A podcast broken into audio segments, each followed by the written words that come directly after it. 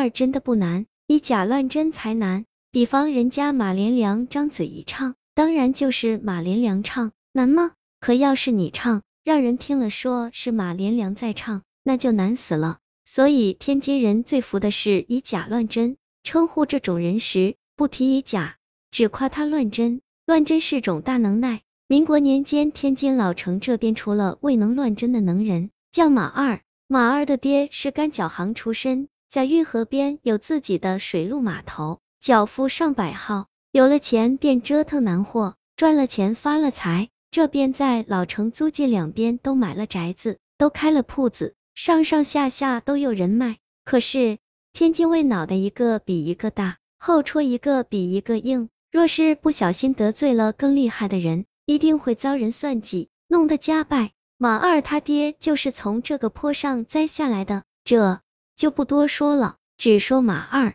马二打小娇生惯养，人妈能耐没有，可是破家值万贯，用不着去做苦力，整天闲玩闲逛，出酒馆进茶馆，游手好闲。人没大聪明，但有小聪明，最大的本事是学谁像谁，从市长、要人、富甲、名流。至少七八位都给马二学的活灵活现，尤其再配上这些名人要人一两个段子，一走一站一笑一招手一呲牙，学谁像谁学谁是谁，能够乱真。乱真这玩意儿是重笑料，乱到妙处，保你笑得下气儿接不到上气儿来，比长连安还逗乐儿。马二学的最像的人是租界那边一位管教育的官员管四爷。马二和管四爷除去脸蛋刷白有点像，别的都不像。管四爷是位正经八百的政府要员，马二游手好闲。管四爷出门有车，马二离不开自己的两条腿。管四爷油头粉面，马二灰头土脸。管四爷格格正正一身制服，马二从来没扣起过褂子上的扣子。管四爷咳嗽的时候拿西洋的手绢捂嘴。马二咳嗽的时候往地上吐粘痰，可是别看这样，他要学起管四爷乱真。马二常往租界去，管四爷是出头露面的人，见他不难。老城这边的一般人不常去租界，至少一半人没见过管四爷。不管马二学的像几成，只是觉得他学的好玩罢了。可是，一次管四爷来到城北边的总商会做文明讲演，不少人跑去一看。大吃一惊，马二绝了。事后再看马二一学，更吃一惊，马二真是太绝了。从此，马二扬名老城，人们见他干脆就戏称他管四爷。马二聪明，他知道要人，名人都不好惹，不管人怎么称呼他，他却从来不说自己是管四爷。这一来，在天津市面上，他也算一号，到哪儿都受欢迎，都爱看他乱真的能耐。天机是商部，事事都能找出机会，找到好处。自打马二乱真成名，时不时有人请他吃餐赴宴，有的人根本不认得管四爷，请他去就是为了逗逗乐，给饭局助兴，他也不在乎，反正白吃白喝，省钱就是赚钱。这一来，连人家娶媳妇、儿子百日宴、老人做寿和买卖开张，也给他送帖子了。天津不大。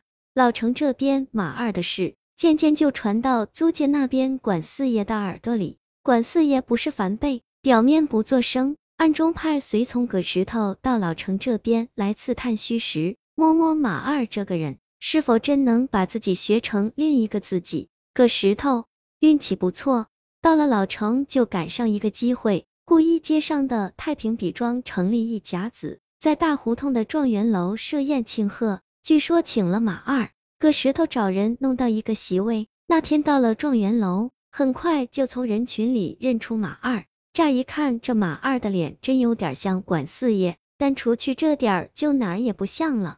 管四爷是麻派头，这家伙麻样，活塞一条狗。可是宴会开了不久，有人喊了一声，请咱管四爷讲两句。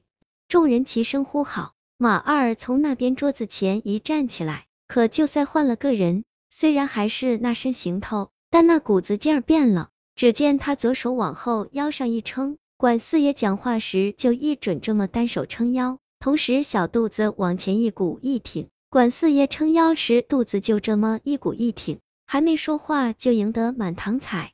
有人叫道：“管四爷附体了，绝了！马二诚信说，今儿太平比庄甲子大庆，诸位爷给咱朱老板面子，大家也是难得一聚，大家自管吃喝痛快，钱记在我局里的账上。搁石头傻了，听这两句话的声音和腔调，就像管四爷在那边说话呢。再瞧，马二正举杯说干了，举手时胳膊伸得笔直，赛根杆子。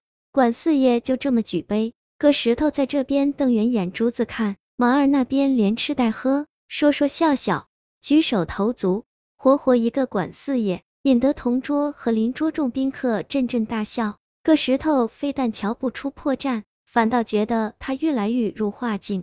到了后来，马二有点醉了，连摇身晃脑都像，已经难瞧出是在学管四爷了。就像每次教育局请客，管四爷坐在那边吃吃喝喝的样子。可是个石头却看出他一边乱真，一边没忘了吃喝。桌上的鸡腿、鱼肚、虾腰、肉块，叫他啧啧捡着撂在嘴里，吞在肚里，心想这小子。一边用管四爷的名儿白吃白喝，一边拿着管四爷开涮给大伙找乐，真是太损太缺了。正热闹着，马二起身弯腰使筷子去夹远处碟子里一块肥嘟嘟的大海参时，没料到腰一用劲儿，放个响屁，这屁真响，真臭。坐在他身边的一位力士说：“四爷的屁扣屎盆子了。”大伙大笑。马二用管四爷的声调说：“不臭叫屁。”大伙又大笑，一直笑到席散。搁石头回到租界那边，把自己耳闻眼见照实禀告管四爷，